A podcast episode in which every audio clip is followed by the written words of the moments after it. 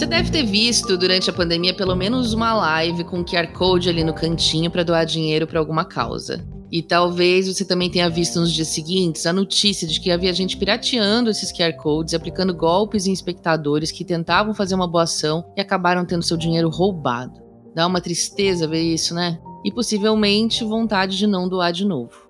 Não bastasse isso, é bem capaz de você também ouvir por aí que ONGs que pedem doação sua não passam de instituições que estão querendo arrecadar dinheiro para benefício próprio, sem trazer retorno para a sociedade. É a famosa mamata, né? E junta isso com o golpe de pessoas mal intencionadas e a descrença que o brasileiro tem nas instituições em geral, e essa combinação pode se tornar um caminho sem volta para a cultura de doação aqui no Brasil, prejudicando gravemente a arrecadação das ONGs e enfraquecendo o terceiro setor. Tudo isso por causa de informações falsas, um baita estrago. E aí vem várias questões, né? Será que dá para contornar essa perda de reputação e esse cenário difícil para ganhar a confiança do público geral? Dá para combater campanhas sistemáticas de desinformação e reverter esse cenário? De que jeito a gente pode fazer isso e começar a reescrever essa história?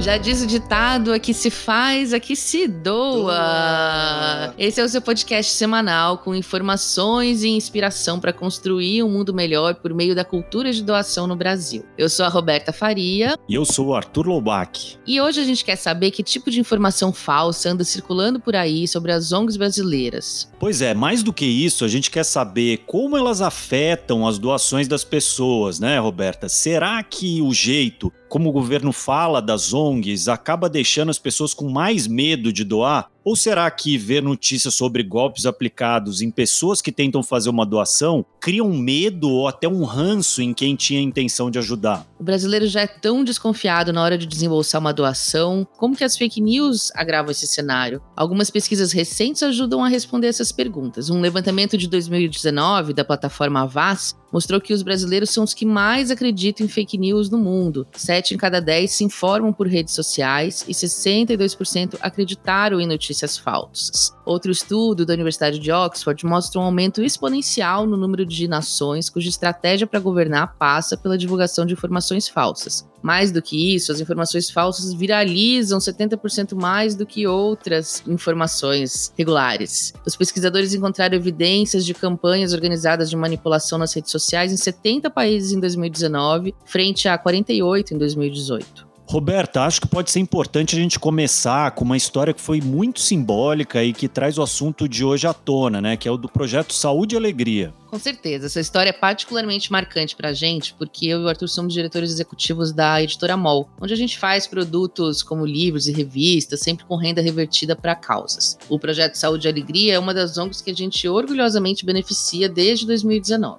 O projeto existe desde 87, faz atendimentos médicos na região da Amazônia brasileira, um lugar de absoluta miséria onde o Estado não chega. Isso, e no fim do ano passado é, rolou um mandado de busca e apreensão na sede deles em Santarém, no Pará, né? Um funcionário da ONG foi preso preventivamente sob acusação de incendiar uma área de proteção ambiental em Alter do Chão, bem quando uma parte da região estava mesmo sob incêndio, né? Estava pegando fogo. As notícias ganharam repercussão nacional e até internacional, né? Vocês devem lembrar dessa fala aqui do presidente que ficou famosa no mundo inteiro. Uma ONG contratou, né, pagou 70 mil reais por fotografia de queimar. Então o pessoal ali da ONG, o que, que eles fizeram? O que, que é mais fácil? Toca fogo no mato. É. Tira foto, filma, manda para a ONG. Né? A ONG divulga aquilo, faz uma campanha contra o Brasil, Daí entra em contato com o Leonardo DiCaprio, e então o Leonardo DiCaprio doa 500 mil dólares para essa ONG. Uma parte foi para o pessoal que estava tocando fogo. Tá certo? Leonardo DiCaprio, pô, você está colaborando aí com a queimada da Amazônia, pô, assim não dá, pô. Na época, a WWF, o Greenpeace e o Projeto Saúde e Alegria foram acusados amplamente de estarem botando fogo na Amazônia em vez de protegê-la. O Caetano Scanavino, diretor do Saúde e Alegria, foi à imprensa dizer que nem sabia do que eles estavam sendo acusados, e esse resultado foi turbulento. Eles estavam prestes a sair na maior expedição do ano, acabaram saindo mesmo assim, sem ter os materiais do escritório, para não deixar a população na mão, e depois se manifestaram dizendo que queriam mais é que tivesse investigação para provar a sua inocência. Esse é um caso extremo do que se convencionou chamar de guerra de narrativas, né? Ou seja, para quem não entendeu, era uma organização que protege a Amazônia das queimadas, sendo acusada de colocar fogo na mata. E as consequências nas semanas seguintes à acusação foram bem complicadas para a ONG. A equipe passou a dormir no escritório, trabalhando dia e noite para conseguir fazer manualmente o seu balanço social de prestação de contas aos doadores, para a situação não ficar ainda mais complicada. Era uma atividade automatizada que passou a ser feita à mão porque apreenderam os computadores. Uma baita dor de cabeça do lado de Canamô, a gente até repudiou as acusações, né, Arthur? É, exatamente. A gente fez um stories falando sobre o caso, mas enfim, foi a nossa contribuição para a situação, mas que nem se compara ao ataque que eles sofreram. Não se compara, e mesmo com as boas notícias, né? Uma coisa impressionante é que no mesmo mês, o Projeto Saúde e Alegria ganhou um prêmio do Instituto do Ar e se tornou uma das 100 melhores ONGs do Brasil no meio desse caos todo. Mas ninguém fica sabendo disso com a mesma força do que se vê nas fake news. No fim das contas, o que mais gerou repercussão foi mesmo o mandado de busca e apreensão e a prisão de um dos brigadistas que também era funcionário da ONG. A gente foi atrás do Caetano Scanavino, fundador do Projeto Saúde e Alegria, para ele dar mais detalhes para a gente sobre como esse episódio se desenrolou e quais foram as formas como a ONG lidou com essas acusações e que tem lidado até hoje também a gente quer aprender com ele um pouquinho, né, do que ele aprendeu com esse episódio infeliz. Eles levaram tudo, todos os computadores da nossa equipe que eles foram encontrando, principalmente administrativa, tablet e todas as prestações de contas, todo depósito, dispensa de documentos administrativos e prestações de contas até de 2010. Aí a gente pergunta que relação que tem uma prestação de contas de 10 anos atrás ou de 2013 com um fogo em setembro de 2019. Uma coisa que é interessante na fala do Caetano é que ele ressalta muito como as notícias foram veiculadas, especialmente nos primeiros dias. A informação saiu na TV de forma muito alarmante. E esse é o tipo de coisa que, de alguma maneira, influencia para que a gente enxergue uma notícia como verdadeira, mesmo quando ela não é o delegado colocando com números, como se tivesse exatidão aqui e ali, são coisas que, quando você vai ler o inquérito, não procede nada disso, nem os números estão citados ali. Essa forma, ela é uma forma que passa a impressão para a opinião pública que aquelas pessoas onde vai se abrir uma investigação já são acusadas e já são culpadas, e que já existem provas robustas por si só, a forma em que foi exposta aquela acusação já é uma fake news que não se comprova para as pessoas que tiveram acesso ao inquérito, todos olharam e falaram: isso aqui é até um absurdo. Quando a gente trabalha com terceiro setor, com ONG, a questão da credibilidade é fundamental, porque você não gera recurso próprio, você vive de doações e as pessoas elas vão doar acreditando na sua causa, acreditando que aquele recurso que ela quer ajudar, se ela der e fizer uma doação para você, ela vai acreditar que você vai fazer aquilo acontecer para ajudar. Então, para você construir, leva anos, né? Para você destruir, leva segundos. Pois é, o Caetano também falou pra gente sobre a angústia de ver isso acontecer e como isso passa a gerar uma desconfiança nas pessoas para doar, mesmo aquelas que já apoiavam a ONG. E a angústia é justificada, a lentidão da justiça é enorme, frustrante, muitas vezes sufocante para o terceiro setor, que não consegue sobreviver sem apoiadores até esperar ser inocentada. Quando você é acometido de fake news, é uma luta de Davi e Golias. Quando você é do terceiro setor, aquilo lá diz respeito à tua própria sobrevivência, porque mesmo se as pessoas confiam em você, muitas vão falar: puxa, eu vou esperar esse caso terminar para voltar a doar para essa ONG. Né, que eu gosto muito, acredito neles, armaram para cima deles. Mesmo as pessoas que pensam assim, muito provavelmente muitos ali não vão querer colocar o dinheiro ali enquanto não tem uma situação resolvida, definitiva de inocência. A lição principal foi que a ONG aprendeu a se blindar. Investiram na estrutura da ONG para serem capazes de se defender caso alguém ainda use as informações apreendidas contra eles. Colocaram a transparência em primeiro lugar a gente respondeu com trabalho, não respondemos ódio com ódio, e isso dá uma visibilidade maior em relação ao trabalho.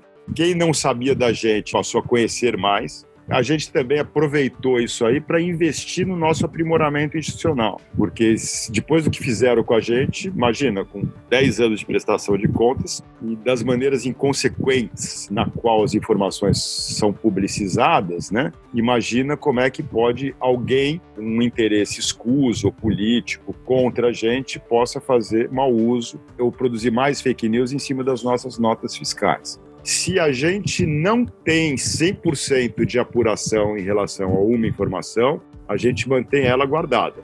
E a consequência mais interessante de todas, na verdade, foi que eles lidaram muito bem com isso e a repercussão, na verdade, trouxe ironicamente mais visibilidade para a ONG e eles conquistaram até novos doadores. Mas claro que essa não é a melhor maneira de você conseguir o seu sucesso, pelo menos teve um final feliz. Outros doadores nos procuraram algo positivo a tirar desse episódio foi saber que a gente tem uma rede sólida de apoiadores, mesmo pessoas que não gostam de ONG se manifestando, que mandaram mensagem de solidariedade, de apoio. De uma certa maneira, isso nos fez depois desse episódio, depois desse dia fatal de novembro, hoje, estarmos muito maior do que a gente era.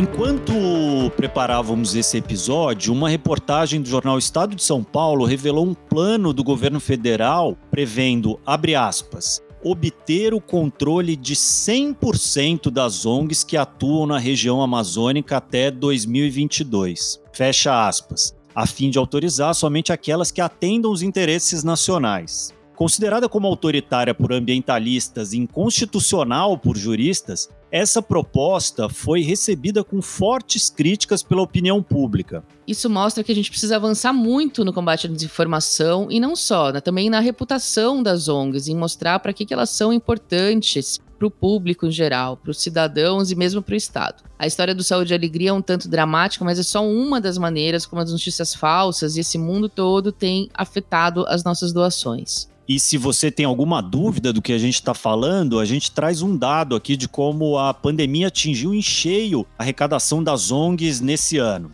Segundo os dados da Rede do Bem, uma iniciativa da Agência do Bem com 231 gestores de organizações sem fins lucrativos do eixo Rio-São Paulo, 67% dizem ter perdido mais da metade da arrecadação nesse ano e 83% previam um risco de fechar as portas no curto prazo ou pelo menos reduzir suas atividades. Diante disso, o jeito foi inovar na arrecadação. As plataformas de financiamento coletivo foram o meio que muitas organizações acharam para financiar seus custos. Se esse cenário não fosse desafiador bastante para a cultura de doação, o terceiro setor precisa lidar ainda com um aumento no número de informações falsas e fraudes, tendo como alvo pessoas que precisavam de ajuda ou até mesmo empresas que tiveram seu nome usado em ações que nunca existiram. No início desse ano, por exemplo, o lateral esquerdo do Flamengo, o René, apareceu em notícias falsas que alegavam que ele tinha doado um milhão de reais para o Hospital Regional Justino Luiz, no interior do Piauí. O atleta fez uma doação, de fato, mas com um valor muito menor. E a informação mentirosa da doação milionária que ele teria feito atrapalhou a arrecadação que queria chegar a 100 mil reais para comprar respiradores para auxiliar no tratamento da Covid-19 e por conta disso não conseguiu chegar nem nos 100 mil. Em junho, a empresa Malve, né, do setor têxtil, precisou desmentir que estivesse fazendo uma campanha de doação de agasalhos. Uma mensagem compartilhada em aplicativos de mensagem dizia que a empresa doaria roupas a quem preenchesse um cadastro com informações pessoais e o compartilhasse com outras pessoas. E a coisa toda não passava de um golpe durante as centenas de lives que aconteceram com artistas fazendo shows online e arrecadando doações, muita gente fez retransmissões ilegais e trocou o QR Code da tela para desviar dinheiro de quem tentasse doar. A lista não para por aí o SESC teve que vir várias vezes a público desmentir a doação de cestas básicas, o grupo Atacadão de supermercados também, sempre com essa mecânica aí de supostamente pedir que as pessoas se cadastrassem para receber doações, né, se aproveitando de uma situação aí de miséria e desespero, só para roubar dados para algum golpe. A gente teve também outras empresas que doaram e acabaram vendo seu dinheiro ir para outro lugar, como o caso da Marfrig, que doou 7 milhões e meio de reais para o governo para comprar 100 mil testes de Covid. E, na verdade, depois se revelou que esse dinheiro foi repassado para o programa da primeira-dama Michele Bolsonaro, que, por sua vez, repassou para ONGs da ministra Damares sem licenciamento. E tem mais coisas surgindo a todo momento. A Amparo Animal, ONG, que ganhou muita visibilidade durante os incêndios no Pantanal, se viu é, recentemente cheia de perfis fakes, imitando seu nome, copiando suas fotos e postagens e pedindo doações para combater os incêndios no Pantanal e ajudar os animais. Na verdade, contas falsas. Toda hora a gente vê alguma notícia e a gente vê as pessoas caindo em golpes ou as empresas doando na boa intenção e vendo seu dinheiro ir para outro lugar, ou enfim, ONGs sendo pirateadas. Não falta notícias tristes quando a gente fala de fake news no terceiro setor. Pessoal anda criativo nos golpes e fica a dúvida: dá para ser criativo nas soluções também? Tem como prevenir esse tipo de situação, garantir que as pessoas se sintam seguras ao doar? Ou mais, se você for vítima de uma fraude, né, qual é o próximo passo? Como se desmente e traz a verdade à tona? a gente decidiu pedir ajuda para o jornalista Ivan Paganotti, professor do programa de pós-graduação em comunicação social da Universidade Metodista e um dos criadores do Vaza Falciane, um curso online para entender e combater fake news e desinformação. No doutorado dele, pela ECA, USP, ele estudou conflitos judiciais envolvendo liberdade de expressão e também fez um doutorado sanduíche sobre regulação da mídia na Universidade do Minho, em Portugal. Ele tem muita experiência nesse mundo e sabe navegar esse universo melhor que a gente.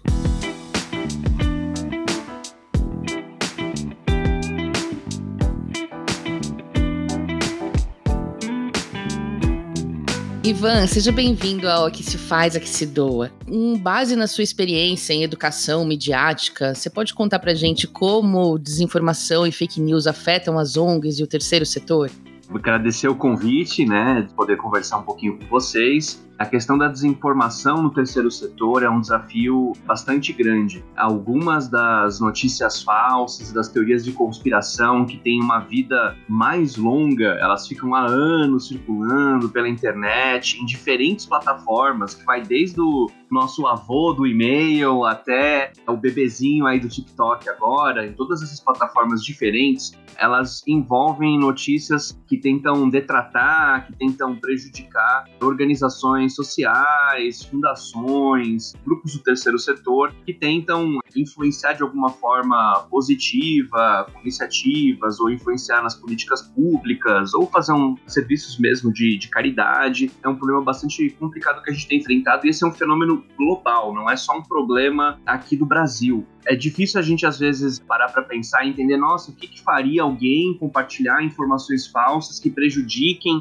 uma empresa do terceiro setor, que está tentando fazer o bem, está tentando ajudar, auxiliar. A gente tem que lembrar sempre que são disputas políticas e que muita gente acaba jogando sujo nessas disputas políticas e não tem muita preocupação, não tem muito medo, muito receio de apelar para o uso de informações falsas para tentar diminuir a força dessas instituições. São muitas vezes instituições instituições né, do terceiro setor que têm um reconhecimento público bastante grande, que tem uma confiança, tem uma credibilidade bastante grande e propagar informações falsas sobre essas instituições é uma estratégia de tentar diminuir a credibilidade, de fazer com que as pessoas não confiem. E quando essas instituições apresentarem uma crítica a uma política pública, quando essas instituições tentarem apresentar uma solução desvantajosa para alguns atores políticos, eles podem sempre recorrer a essas informações falsas que estão circulando para pegar no armário, uma gaveta escondida e utilizar essa desconfiança que tinha sido plantada no passado para agora colher desinformação e colher um pouco de desconfiança. Então a gente vê várias instituições, né, as instituições globais, desde a Open Society, instituições ligadas ao Casal Gates. Aqui no Brasil a gente tem né, a ONG Greenpeace, são instituições do terceiro setor que têm enfrentado diversas campanhas de desinformação, boatos em que elas estariam atuando, na verdade, no reverso do que elas se propõem fazer. E é triste porque a gente tem muitas provas demonstrando que essas informações são falsas, de que essas informações não têm a menor fundamentação, mas esses conteúdos continuam circulando, porque infelizmente a força da contestação, né, a força de você provar que essa informação é falsa e o alcance dessa contestação acaba sendo mais limitado, né, não tem o mesmo alcance do que a informação falsa, do que a desconfiança. E tem muita gente que ainda fica com aquele velho ditado, né, de que onde há fumaça há fogo, e se você ouvir uma, um boato, uma informação falsa, mesmo que já foi provado, já foi demonstrado que essa informação não é verdadeira, algumas pessoas ficam um pouco desconfiadas, e isso atrapalha muito o trabalho dessas instituições. Oi, Ivan, pelo que você nota, qual que é o objetivo principal dessas campanhas de desinformação? É uma questão ideológica de grupos, né, com um ideal político aí de alteridade ao terceiro setor simplesmente, ou é algum objetivo de desviar a verba de, né, que é encaminhada para o terceiro setor para outros objetivos, ou é uma coisa de haters mesmo, algo típico da internet, que é aquele efeito coringa do Batman que só quer bagunçar as coisas mesmo? Acho que a gente pode ver é, diferentes sentidos, né? Essas operações são operações complexas e às vezes elas podem ser propagadas por usuários que têm objetivos diferentes. Quando essas informações falsas elas são criadas, elas podem ser criadas com esse objetivo de minar a credibilidade que eu mencionei, ou seja, tentar fazer com que o público, naquele momento ou no futuro, quando for necessário, atacar a credibilidade ou erodir a credibilidade dessas instituições. Então você planta agora um boato falso, né, de que essa instituição, na verdade, ela está usando esse dinheiro não para fazer, por exemplo, pesquisas para saúde, para combater a desnutrição das crianças, na verdade esse dinheiro está sendo usado para uma finalidade macabra, e aí vem as coisas mais bizarras possíveis. Então você coloca essas informações circulando no debate público, porque no futuro, se essa instituição ela se colocar contra os interesses de um grupo político, pode nem ter sido o grupo político que plantou aquele boato lá atrás. Mas essas informações vão voltar a ser colocadas em circulação para tentar erodir a credibilidade dessas instituições. Até porque se a pessoa considera que é, ela vai doar o dinheiro para uma pauta social ou ambiental que é relevante, ela talvez faça essa doação para uma outra instituição muito próxima, até ideologicamente ou na sua finalidade. Então, ela gosta do meio ambiente, ela talvez não vai doar para essa instituição que ela ouviu um boato mas ela vai doar para uma instituição que também combate né, o desmatamento ou o aquecimento global, uma coisa muito próxima. Então, dificilmente você vai conseguir ter um desvio desse recurso para uma instituição muito diferente, né, para um polo ideológico distinto. Então, o propagador talvez não consiga captar esses recursos financeiros, mas ele pode fazer com que esses recursos se tornem mais dispersos, ou seja, que instituições que tenham uma força grande dentro de um setor percam às vezes seus recursos. Em alguns momentos, às vezes esses recursos podem ser necessários para a continuidade dessas atividades. Se cair um pouquinho as doações, já é o suficiente para complicar muito o trabalho o dia a dia dessas instituições. Mas outro recurso interessante que você mencionou, que a gente às vezes não para para pensar, é a atenção, né? A atenção das pessoas, a atenção do público também é um recurso, é um recurso limitado. A gente não consegue prestar atenção em tudo, a gente não consegue fazer tudo que a gente gostaria. E se a gente está ocupando o debate público para discutir se uma instituição foi ou não responsável por um crime absurdo ou está desviando recursos, em vez de se preocupar com o objetivo final dessa instituição, que era combater problemas ambientais, resolver uma questão social, a gente está desviando um pouco o foco do debate debate. É aquela velha estratégia da cortina de fumaça. Deixa você falar de um tema importante, você fica discutindo uma picuinha, um detalhe, uma questão Lógico que se as denúncias se comprovassem, isso é importante, pode ser investigado, etc. O que é triste pra gente é que a gente vê denúncias que já foram comprovadas como falsas há anos e que continuam circulando e prejudicando as instituições e, particularmente, às vezes, os dirigentes dessas instituições. A gente tem muitas vezes atividades que são focadas em indivíduos. Não é um ataque a uma ONG, por exemplo, mas é um ataque ao líder dessa ONG, à figura pública dessa ONG. E como muitas vezes a gente tem instituições no Brasil que elas têm uma correlação muito grande entre indivíduo e organização social, você atacar a cara pública dessa instituição, né, o seu porta-voz, seu representante, você está também atrapalhando muito a atuação dessa instituição. E esse é um cenário que a gente tem enfrentado. Né, muitas instituições sofrem bastante com esse tipo de problema, com esse tipo de ataque. Ivan, a gente sabe da pesquisa Doação Brasil do IDES, que é a principal que a gente tem sobre comportamento de doador no Brasil. Ela aponta já várias edições que a desconfiança é o principal impeditivo para as pessoas doarem, é o que o brasileiro mais alega na hora de dizer por que ele não doa tanto. Certamente, esse ataque sistemático que o terceiro setor vem sofrendo, especialmente nesse governo, contribui para isso, né? Não foi uma, foram muitas vezes que a gente ouviu o próprio presidente dizer que tem que acabar com esse negócio de ONGs, para as pessoas não doarem para ONGs. As notícias falsas certamente também agravam esse cenário. Só que ao mesmo tempo a gente viu agora em 2020 com a pandemia que as ONGs salvaram milhões de vidas, né? Elas são absolutamente necessárias e chegam em lugares onde o poder público não consegue alcançar, seja por conhecer mais profundamente as questões locais, pela sua capacidade de capilaridade. A gente viu muito isso nas doações, por exemplo, né, de cestas básicas ou gás nas periferias, assim, há lugares onde o carro não entra, você precisa do apoio da associação local de moradores, do movimento social que está ali para conseguir alcançar as pessoas. 2020 mostrou a importância, né, das organizações da sociedade civil. Então, é, a gente tem essa sensação, é uma queda de braço constante. Qual que seria o seu conselho para o terceiro setor para fazer frente e ganhar espaço aí diante dessa desconfiança e desses ataques? O que, que a gente pode fazer para se fortalecer? A transparência, em particular no terceiro setor, é muito importante porque o público, como você destacou, em alguns lugares, isso acaba acontecendo no Brasil, tem essa desconfiança, essa questão de não ter certeza se esses recursos vão ser utilizados. E a gente tem, acho que, dois graus de desconfiança que acabam sendo correlacionados. Um de que, às vezes, os recursos não cheguem ao objetivo final da instituição, então que eles fiquem perdidos, às vezes, nas máquinas. Então, ah, eu estou doando um dinheiro para essa organização que doa a cesta básica para pessoas que estão sofrendo no Amapá, por exemplo, com a falta de energia. Mas será que o dinheiro que eu vou doar vai chegar lá no Amapá? Ou será que eu estou pagando salário de um diretor da ONG? E às vezes a gente não percebe que também é importante fazer o financiamento da estrutura, porque são as estratégias de policy, por exemplo. Se é uma instituição, por exemplo, que está querendo trabalhar com nutrição, alimentação das crianças, não adianta só você entregar a cesta básica. Você tem que estar lá no Congresso também, conversando com as pessoas para garantir que vai ter renovação de auxílio emergencial, o trabalho não é só fazer o serviço direto. Tem uma cadeia de fatores que precisam ser apresentados. Para esse problema, para essa primeira dificuldade, vale a pena ser transparente e deixar claro como esses outros fatores da cadeia são importantes. E acho que esse é um desafio bastante grande, porque de modo geral a gente tem uma visão negativa dos intermediários, né? A gente acha que é burocracia, tudo se perde no meio do caminho, que isso é má vontade, é de emprego. É importante demonstrar como que essas pessoas que estão no meio do caminho, elas são essenciais para garantir que o seu dinheiro chegue no destino. Sem essas pessoas no meio, o seu recurso não chega ao objetivo final. Então acho que esse é um primeiro desafio, né? Para as pessoas que estão desconfiadas de que o recurso talvez se perca no meio. Não é que se perde, ele está ajudando a essa engrenagem ser mais eficiente e está ajudando a que esse problema seja combatido também em outras frentes. E nós temos a outra desconfiança, que é a desconfiança que acho que tem crescido na última década e meia, mais ou menos. Eu comecei a perceber esse fenômeno quando estava no Mato Grosso, em, em 2005, que esse cultivo de má vontade em relação ao terceiro setor, para depois ser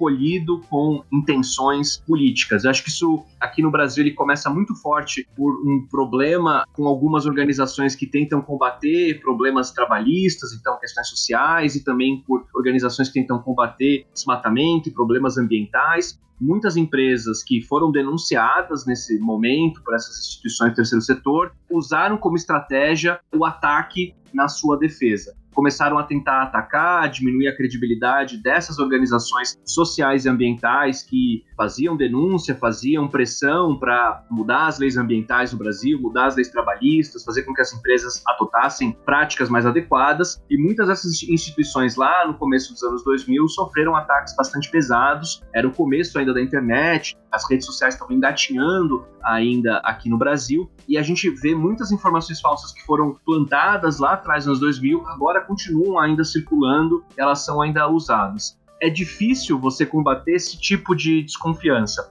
Porque uma das formas de você fazer isso seria ter, por exemplo, no site da instituição uma sessão de esclarecimento, de transparência, né, combatendo as fake news, alguma coisa do gênero, em que você poderia mostrar a posição da instituição muitas instituições fazem isso. Como eles já são basicamente atacados sistematicamente com as mesmas armas, né? Eles sofrem bombardeio aí com o mesmo calibre, eles já têm basicamente, né, as respostas preparadas para mostrar e as provas que mostram que essas acusações foram falsas, de que não fazem sentido, etc. a estratégia de comunicação, se você depende mais de WhatsApp, se depende mais de e-mail, ou então se é uma coisa muito na pessoa a pessoa, né? Tem o cara pegando na rua, né? Falando com as pessoas para tentar conscientizar. Você pode treinar os seus capacitadores e as pessoas que fazem as coletas das doações para ter essas respostas já, para poder mostrar, olha, não é bem assim, olha, essa informação não é verdadeira, isso já foi provado, a justiça já mostrou. Essa é uma estratégia para lidar com essa desconfiança, você já ter preparada a sua defesa, mostrar que essas informações não fazem sentido. Ou se as acusações são verdadeiras, de que ações foram tomadas para evitar esse tipo de problema. Mas é um desafio bastante grande, porque muita gente que podia não ter nem ouvido falar desse boato pode ficar com aquela desconfiança ao ter acesso a esses conteúdos. Mas acho que a gente pode sempre apostar na transparência a longo prazo. É melhor apresentar essas informações e ser claro sobre essas informações do que correr o risco de ser acusado de estar tentando esconder ocultar ou não responder alguma questão. E na prática, Ivan, até que ponto a organização afetada pelas fake news precisa enfiar o pé na lama, né, da desinformação? Porque muitas vezes quem propaga as fake news ataca de forma bastante desleal. Nunca vai nos próprios canais, muitas vezes não tem nenhuma identidade verdadeira, né? Ataca com robôs nas redes sociais e tudo. E a organização vai lá e publica seus dados no seu site, né? Que vai atingir muito menos gente, tem muito menos acesso. Até que ponto a ONG, para combater a desinformação, precisa entrar nos mesmos canais e contra-atacar com a mesma potência? É, esse é um desafio bastante grande e normalmente depende dos recursos que a instituição tem para fazer essa comunicação com os usuários, que a gente chama de né, social media. Se você tem o recurso, tem uma pessoa que está nas redes, está dedicado para isso, tem a capacidade, você pode dedicar a pessoa e colocar para esse funcionário, olha, a sua função é atender as pessoas que fazem questões. Porque tem gente que às vezes quer doar, quer saber como é que funciona, acha legal.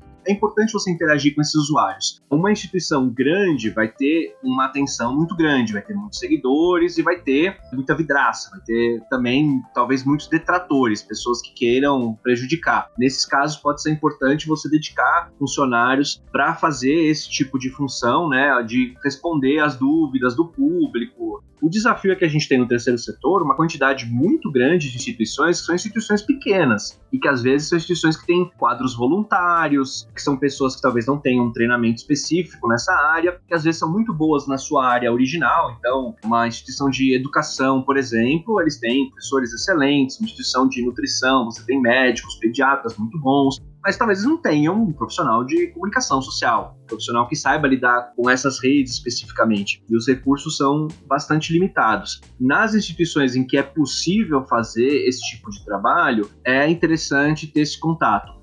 É interessante também pesar em que circunstâncias vale a pena responder e às vezes vale a pena ignorar. Você tinha alguns manuais de comunicação bem interessantes no terceiro setor. Quando eu dava aula de políticas corporativas da comunicação, eu usava o manual da Embrapa, a empresa brasileira que trabalha com tecnologias da agricultura. Pode não ter nada a ver com a sua instituição do terceiro setor, mas o manual de comunicação em redes sociais da Embrapa ele é muito interessante porque ele mostra de uma forma didática, te dá para ler e conseguir entender, mesmo se você não é da comunicação, mesmo se você é leigo, em que situações é necessário responder a uma campanha de difamação e quando que é desnecessário, que é contraproducente fazer essa resposta. Porque se você, por exemplo, responde uma pessoa que está lá no Twitter, o cara tem 10 seguidores, está fazendo uma acusação completamente absurda, se a sua conta no Twitter que tem 200 mil seguidores responde a esse cara com 10, você está dando palco, dando plataforma para disseminação dessa informação falsa. Então, tem algumas formas de você mesurar como ela deve ser respondida e se ela deve ser respondida nesse momento. Mas é importante ter um mapeamento, ficar de olho nessas informações para você saber, já, olha, tá saindo muita essa informação, e vários perfis estão falando sobre isso, vamos já ficar preparado, né? Vamos preparar um release, já preparar um texto para, se for necessário, responder a isso, mostrar que essa informação é falsa, para não ser pego de surpresa se algum perfil mais importante, maior na rede aparecer, ou ó, já está chegando um número grande suficiente de pessoas publicando essas informações, acho que agora é necessário porque está viralizando, está crescendo muito nos últimos tempos. São várias variáveis, né? O quanto isso alcança, a velocidade que está se propagando, o grau de absurdo que está nessa informação, então é necessário pesar isso. Dou essa recomendação, então, de utilizar esse manual da Embrapa que ajuda a entender quando responder a essas ameaças. E está disponível de graça no site da Embrapa. E deixa eu te perguntar, justiça e os portais, os portais não, as empresas de tecnologia, Google, Facebook, Twitter, WhatsApp, qual é o papel deles na hora de uma crise dessas, assim, né? Saiu uma fake news pesada, como que a gente viu Saúde e Alegria, por exemplo, sofrer no começo das queimadas lá na Amazônia, que foi colocado a WWF, também o Greenpeace, né? Todos foram acusados de eles estarem tacando fogo e não protegendo a mata. E aí, o que, que você faz assim nesse momento de crise? Qual é o papel da justiça e das empresas de tecnologia? Assim, elas estão apoiando, né? A gente tem visto elas fazendo doações e se propondo a fazer projetos para combater fake news, mas isso funciona de fato, assim? Acho que esse é um caso interessante para a gente ter um pouco de cautela quando a gente está da justiça, porque muitas vezes o judiciário local ele não está interessado na ação da instituição e muitas vezes o judiciário local pode estar cooptado por outros interesses políticos e econômicos que são muito diferentes, são muito distantes e até se opõem ao dessas instituições. Então, às vezes, apelar ao judiciário se mostra uma luta cara, longa, e nas primeiras instâncias, os reveses acontecem com uma frequência grande. Então, às vezes, você não consegue achar quem está propagando essa informação, ou então é, o judiciário já olha com má vontade essas instituições por causa dessas afiliações políticas e econômicas. Então, é um trabalho bastante difícil de ser feito. Tem a outra dificuldade de que isso pode acabar também causando um efeito de um tiro pela culatra, de um dano colateral por exemplo, uma instituição está tentando tirar uma, um boato, um rumor na internet, e aí quem propagou esse boato vai acusar a instituição de estar censurando os conteúdos que são divulgados pela internet. E aí o debate vira um debate sobre liberdade de expressão e deixa-se de falar sobre a reputação da instituição e completamente se ignora o tema original da educação do ambiente, da questão da saúde trabalhista que a instituição trabalhava. É um risco de você, às vezes, entrar nessas disputas. Mas, em algumas circunstâncias, essas são lutas que não podem ser ignoradas, né? O caso dos brigadistas lá de Santarém, eles foram presos, eles não tinham como não entrar na justiça na disputa, porque senão eles iam continuar presos. Então, é necessário, em algumas circunstâncias, procurar na justiça reparação, principalmente quando a justiça interpela essas instituições ter uma resposta. A outra dificuldade, mais uma vez, é a limitação dos recursos. Não são todas as instituições que têm uma equipe, um departamento jurídico, uma equipe com advogados, muitas vezes vale a pena participar, mesmo uma instituição pequena, de grupos de instituições maiores. Então você tem as associações, desde a da BONG, a Associação das ONGs Maiores, até as associações setoriais, né, de grupos que lutam por uma questão, por uma pauta, porque às vezes você pode conseguir usar os recursos dos parceiros ou mobilizar os recursos coletivos da associação. Então é uma recomendação muito importante também, muitas vezes, por essas parcerias, porque é uma forma de um momento de crise, você poder ajudar o seu colega e também você poder ter auxílio se for necessário em alguns casos como esses. Como eu mencionei anteriormente, a gente tem que saber como responder em que circunstâncias essa resposta pode ser contraproducente, ela pode ser um tiro pela culatra. Apelar para a justiça às vezes pode ser bastante problemático. Eu estudei no meu doutorado que você mencionou casos envolvendo liberdade de expressão e o que os juízes classificavam como censura. É muito fácil a instituição ser colocada no papel de vilã, mais uma vez, por estar tentando censurar ou apagar ou remover esses conteúdos. Eu não sou advogado, não estou aqui como consultor de comunicação social, mas eu considero que ela é uma estratégia muito arriscada, muito contraproducente. Acho que é mais benéfico você ter os contra-argumentos, né, mostrar as provas que demonstram o seu lado, né, qual foi o seu posicionamento, a legalidade da sua instituição, para não correr esse risco de ser colocado no papel do vilão, do censor, etc., que é muito fácil de você cair nesse tipo de papel e difícil de você depois sair. Você pode até perder aliados na imprensa, comunicadores sociais, se é visto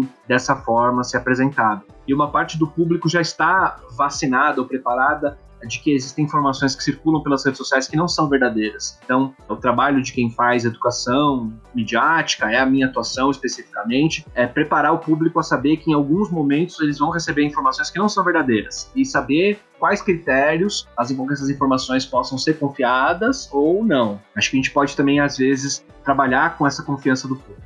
Ivan, e daí olhando agora pelo lado do cidadão, né, aquele que quer fazer uma boa ação, apoiar uma instituição séria, que acredita no trabalho do terceiro setor, como que ele faz para se informar melhor na hora de fazer uma doação para separar o que, que é verdade, o que, que é desinformação, né, para saber para quem doar? As fake news também foram usadas recentemente para aplicar golpes, né? A gente viu, por exemplo, QR codes falsos ou falsas campanhas de arrecadação de doações, que na verdade se aproveitaram aí da boa vontade de gente querendo ajudar para recolher dados e recolher mesmo dinheiro de doações. Como o doador pode se proteger disso e como o próprio terceiro setor pode ajudar a proteger o seu doador?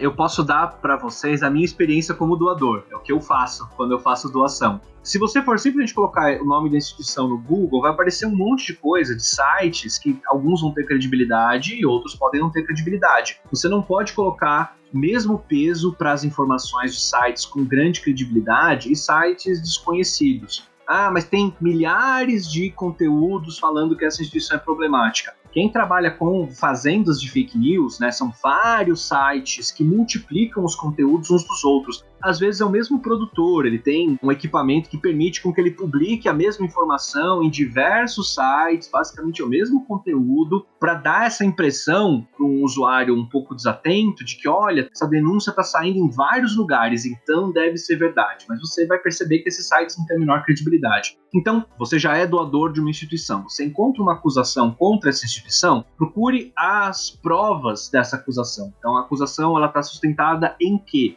quem está divulgando essas acusações. Né? É uma instituição com credibilidade, um veículo jornalístico, isso já foi julgado na justiça, já chegou-se a uma conclusão. Então, antes de eu mudar a minha conduta, vale a pena ter essa cautela. Não é porque alguém publicou em 20 sites na internet que isso necessariamente aconteceu.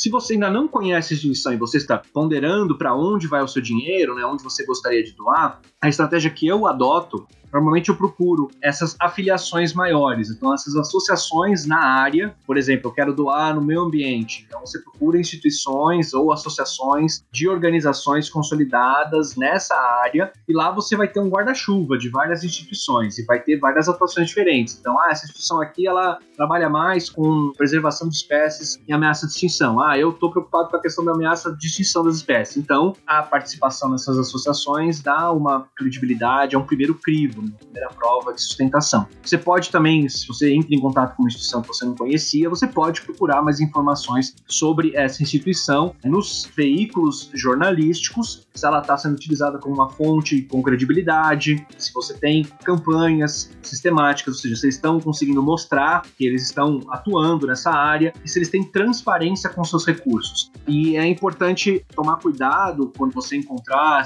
boatos, informações falsas, de não tomar uma decisão apressada, porque é essa ideia. Quem cria conteúdo falso quer criar essa reação apressada, meio emotiva, de ah, não vou confiar, ah, onde a fumaça fogo, se alguém falou, pode ser que tenha alguma coisa de verdade por trás. Tomar cuidado com esse tipo de abordagem, porque esse tipo de reação automática que quem cria conteúdo falso está tentando colocar na sua cabeça e fazer com que você atue. Então, resistir a esse tipo de abordagem e tentar agir de uma forma racional, para sempre quem são os responsáveis pelas informações que você está consumindo. Ivan, e para a gente encerrar, te fazer uma última pergunta. Todos nós nos achamos gostamos de pensar que a gente é muito esperto e não cairia numa dessas, assim, né? Mas a verdade é que ninguém está imune. As fake news têm se tornado cada vez mais sofisticadas, né? E a gente está vendo aí um futuro que inclui também os deepfakes de vídeo e de áudio, e vai ficando cada vez mais difícil discernir a verdade, assim. Pensando em todos nós, assim, como a gente pode ser parte da solução, que dicas você dá, que cursos podemos fazer, que perfis podemos seguir, como a gente pode se informar melhor para se manter, né? A parte das notícias falsas.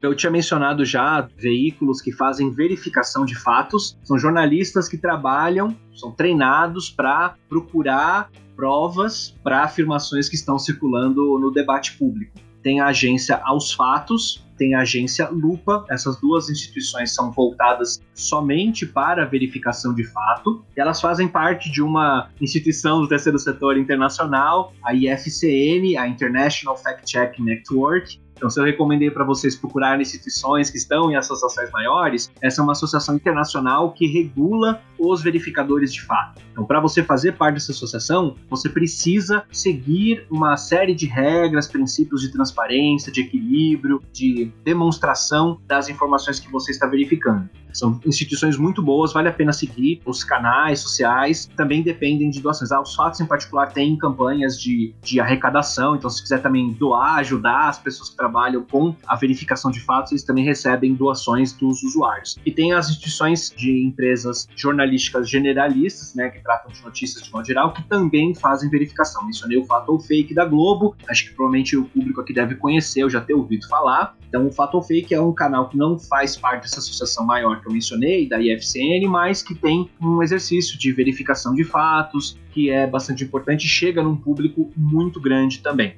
No front da educação, você tem várias iniciativas. Eu aqui vou fazer uma propaganda da minha, né? Eu criei um apoio do Facebook, junto com um professor da PUC de São Paulo, o Leonardo Sakamoto, da ONG Repórter Brasil, e com o professor da Faculdade Casper Libero, o Rodrigo Ratier, com o apoio do Facebook, nós desenvolvemos um curso em 2018 chamado Vaza Falciane. É um curso online gratuito para que as pessoas possam aprender como funcionam os meios de comunicação, em particular como funcionam as redes sociais, para entender quais são os seus potenciais e também quais são os seus riscos, para que a gente consuma e produza, compartilhe informações com responsabilidade, para não ser enganado e não acabar enganando as outras pessoas. E também tomar cuidado com outros problemas, né? A questão da privacidade, também tomar cuidados com hackeamento, né? invasões. Então, dou essas recomendações de canais para quem está preocupado com a desinformação, a Agência aos Fatos, a Agência Lupa, o Fato ou Fake da Globo e também a nossa iniciativa, o vazafalciane.com. Tá de graça lá o conteúdo para quem quiser aprender como funcionam as redes sociais e como não ser enganado, como usar algumas ferramentas do jornalismo para verificar informações bem básicas, a gente dá um treinamento por esse site e acho que é uma forma de as pessoas se prevenirem e ficarem um pouco mais cautelosas com esses contatos, com essas informações. Tá ótimo. Ivan, em nome aqui do podcast, queria agradecer muito pelas suas dicas, sua participação. Quem ainda não viu Vaza Falciane, sai aqui do podcast, entra lá no YouTube, vê os vídeos, tem aí duas temporadas, eu vi, e é muito, muito bom.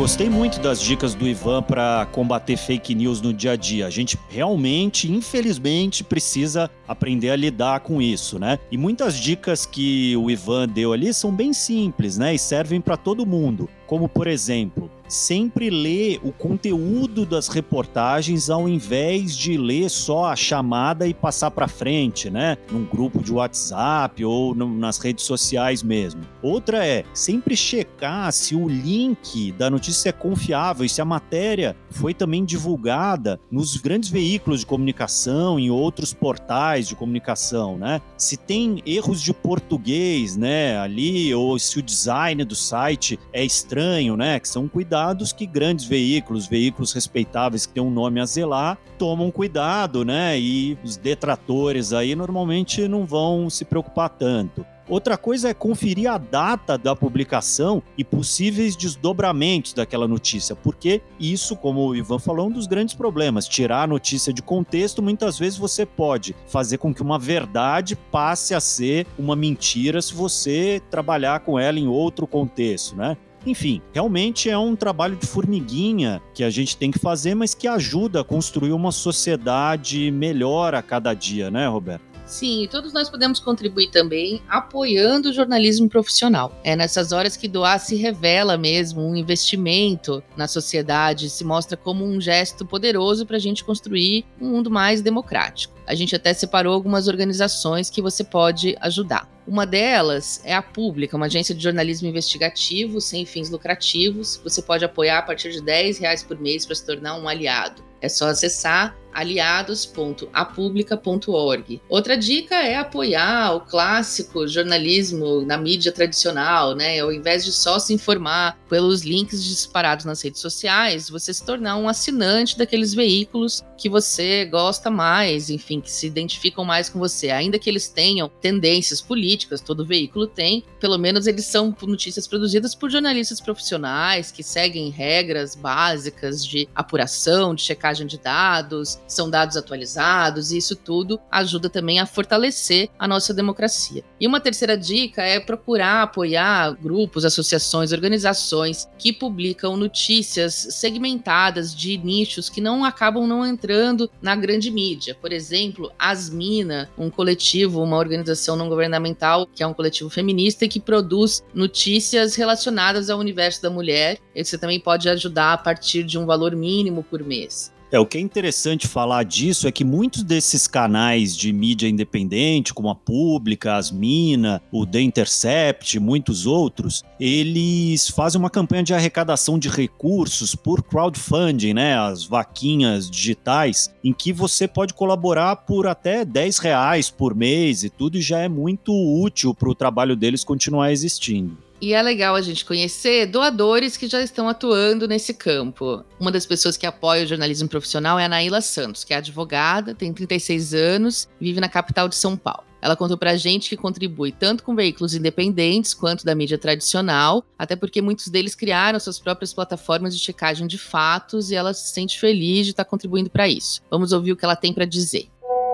Eu apoio alguns veículos de imprensa: Carta Capital, a revista Asmina, o Intercept Brasil, a Folha de São Paulo e também já fui assinante do Valor Econômico. Eu sou assinante de publicações, acho que desde 2009. Acho que a diferença que a gente faz para nossa cidade e para o nosso país quando apoia né, veículos de imprensa diversos é garantir que os fatos sejam contados a partir de diversas perspectivas, com uma certa independência, garantindo que a gente consiga formar uma opinião crítica sobre as coisas. O exercício da cidadania ele é muito relevante do ponto de vista nacional, mas é no local que a gente consegue implementar ações concretas. Por exemplo, cobrança de ações na nossa cidade, de prefeitos, vereadores, secretários. Isso só pode acontecer se a gente sabe o que está acontecendo né, na nossa cidade. Se a gente sabe que região que está com uma iluminação ruim, o que faz com que mulheres corram mais risco, onde que a coleta de lixo está ruim, onde que o saneamento básico está precário.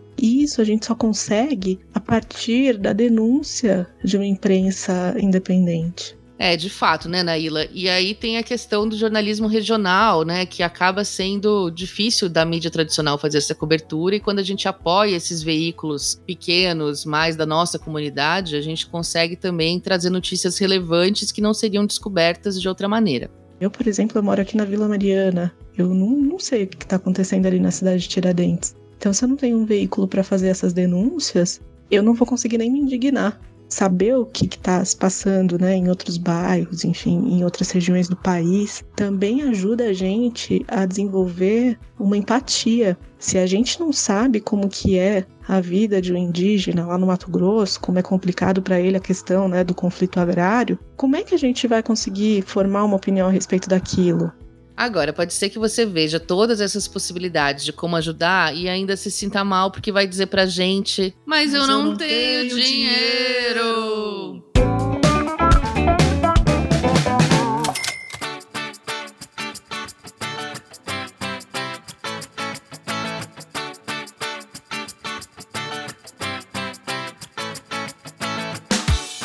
Precisa ser um problema. Se a grana tá curta e você ainda quer fazer a diferença, mas não sabe como, seus problemas acabaram. Aqui no Aqui se faz, aqui se doa, nós temos um quadro dedicado para você e toda semana vamos te dar uma sugestão de como você pode doar sem precisar abrir a carteira. Quem traz a dica de hoje é a Rafa, da nossa equipe de reportagem aqui do podcast. Conta aí, Rafa. Oi, Roberta. Oi, Arthur. E olá a todos os ouvintes do Aqui Se Faz, Aqui Se Doa. Eu sou Rafaela Carvalho e eu sou diretora de comunicação da MOL. E toda semana eu trago para vocês uma ideia de alguma coisa que você pode doar que não é dinheiro. Porque a cultura de doação precisa acontecer todo dia e a gente não precisa abrir a carteira para isso. A dica que eu trago hoje é muito relacionada com o nosso episódio. Você já parou para pensar que você pode doar o seu tempo para combater as fake news? Existem alguns jeitos de fazer isso. Inclusive, o próprio WhatsApp já fez até campanha de combate às fake news e esse é um meio muito bom para começar. Até agora, durante as eleições, o próprio TSE tinha um canal do WhatsApp para desmentir notícias falsas. E se você quiser até fazer uma denúncia por meio do aplicativo, é possível fazer isso indo num lugar que eu nunca tinha ido antes, até apurar essa informação. Você pode ir na parte Ajustes e Fale Conosco, onde é possível inserir até capturas de tela e tirar um print mesmo e fazer a sua denúncia.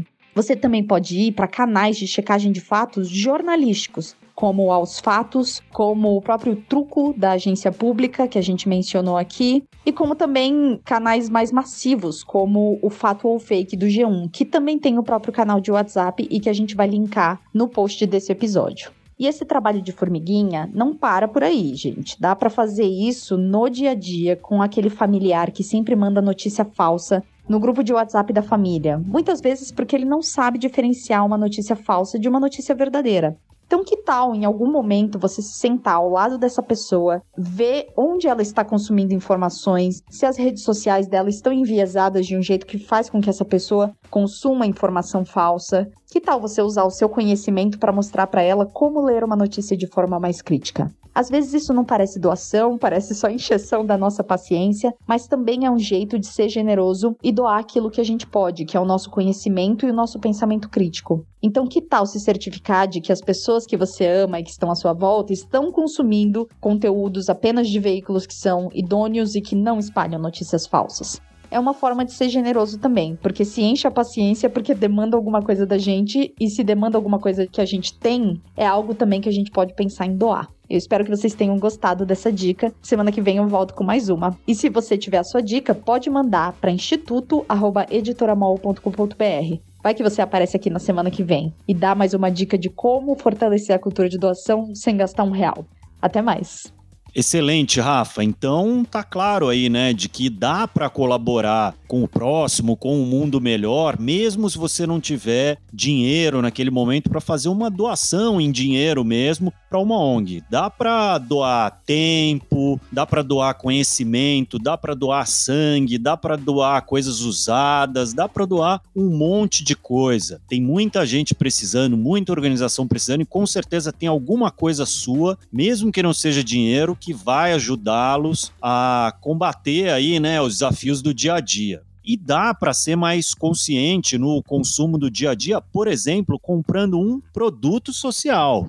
Cada vez mais, os produtos que a gente encontra no mercado também vêm abraçando uma causa, tem algum propósito no rótulo parte da renda fortalece alguma organização e dá a chance de você comprar algo que não vai dar só lucro para alguma marca e também ajuda quem precisa. Pois é, a Duda, que também faz parte da equipe aqui de produção do Aqui Se Faz, Aqui Se Doa, sempre está de olho nas gôndolas e prateleiras dos mercados. E toda semana ela traz para a gente um novo produto social para a gente conhecer melhor essa nova era de mercadorias com causa. Conta mais aí para a gente, Duda. Oi, gente. Eu sou a Duda Schneider e esse é o quadro Produto Social da Semana. O produto de hoje tem tudo a ver com o episódio que vocês estão ouvindo: transparência. Vamos falar sobre a água ama, que além de ser transparente na cor, pegaram um trocadilho, é também muito transparente no modelo de doação. A ama é a água mineral da Ambev, que já doou mais de 5 milhões de reais. Gente, 5 milhões vendendo água. Como que funciona? A cada garrafinha ama que você compra, a Ambev doa 100% do lucro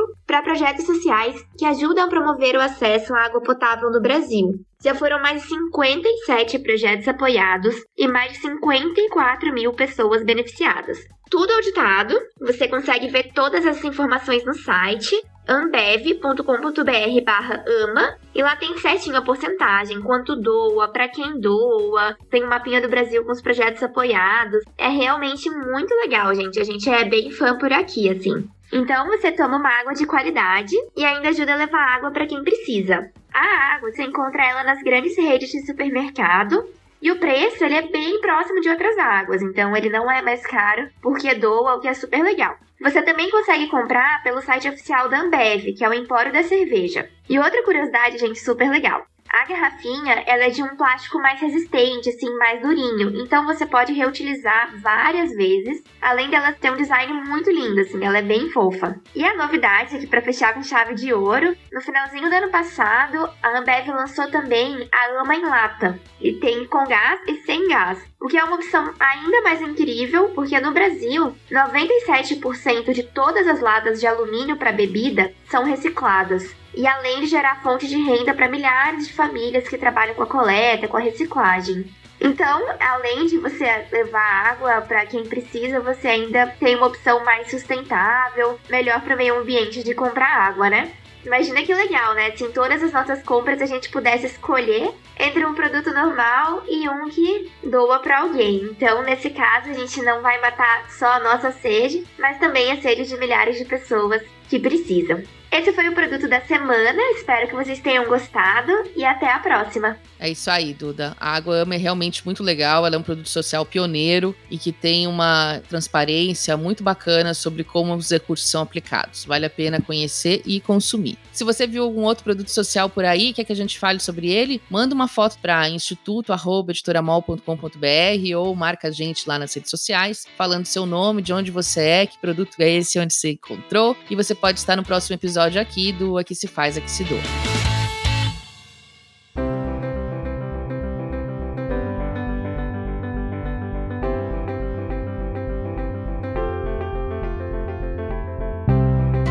Bem, Roberto, o que a gente percebe ouvindo a Rafa e a Duda é que as boas ações podem estar mais perto do que a gente imagina, né? Pode ser desde um gesto generoso, alguém sem a gente precisar gastar um real, né? Até, por exemplo, comprar um produto na prateleira do supermercado e transformar isso como parte do nosso dia a dia, como parte da nossa identidade de consumidor engajado, né? É mesmo, é mais fácil do que a gente imagina. Pois é, e agora que a gente está chegando no final do programa, eu queria propor aqui te surpreender que a gente fizesse uma a rodada relâmpago com você. Uh! Eu vou te fazer perguntas no esquema ping-pong, esquema Marília Gabriela, e você tem que pensar muito rápido e responder com a primeira coisa que vier à cabeça, tá bom? Beleza. Então vamos lá. Qual foi a sua doação mais recente? Para o meu candidato a prefeito, nós estamos gravando isso no primeiro turno ainda das eleições e eu fiz questão de contribuir com o meu candidato a prefeito. Estou muito feliz que ele foi para o segundo turno.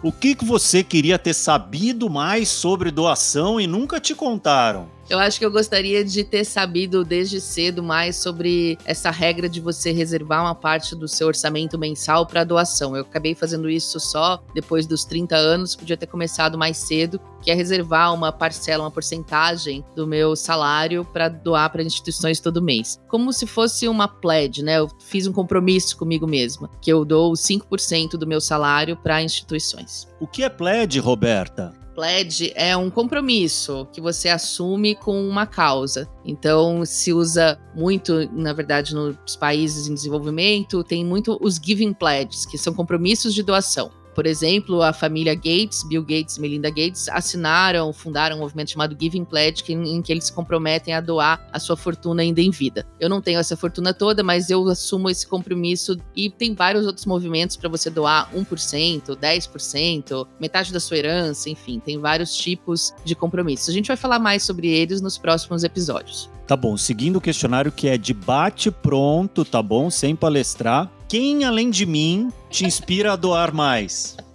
Na verdade, eu vou fazer uma autorreferência aqui. Quem me inspira a doar mais sou eu mesma. Não porque eu seja uma grande doadora, mas é porque a minha história de vida e os desafios que eu passei ao longo da vida são os que mais me conectam com as minhas causas. Esse ano eu fiz uma grande doação para, por exemplo, o Segura a Curva das Mães. É um projeto que durante a pandemia ajudou mães solo que estavam tendo dificuldades de criar seus filhos sem escola e ao mesmo tempo tendo que trabalhar. Eu tirei dinheiro das minhas economias para fazer uma doação significativa depois de ler uma história que ecoou muito em mim. Eu fui mãe aos 18 anos e eu passei grandes perrengues na vida e eu me enxerguei muito naquelas mulheres, naquela história e quis ajudar para elas não precisarem passar pelo que eu passei. Uma sociedade que sabe o que é cultura de doação é uma sociedade mais justa e democrática. Doação para mim tem que ser igual votar. É uma obrigação cívica que faz com que a gente construa um país melhor e que ele coloque todo mundo do mesmo lado da balança, querendo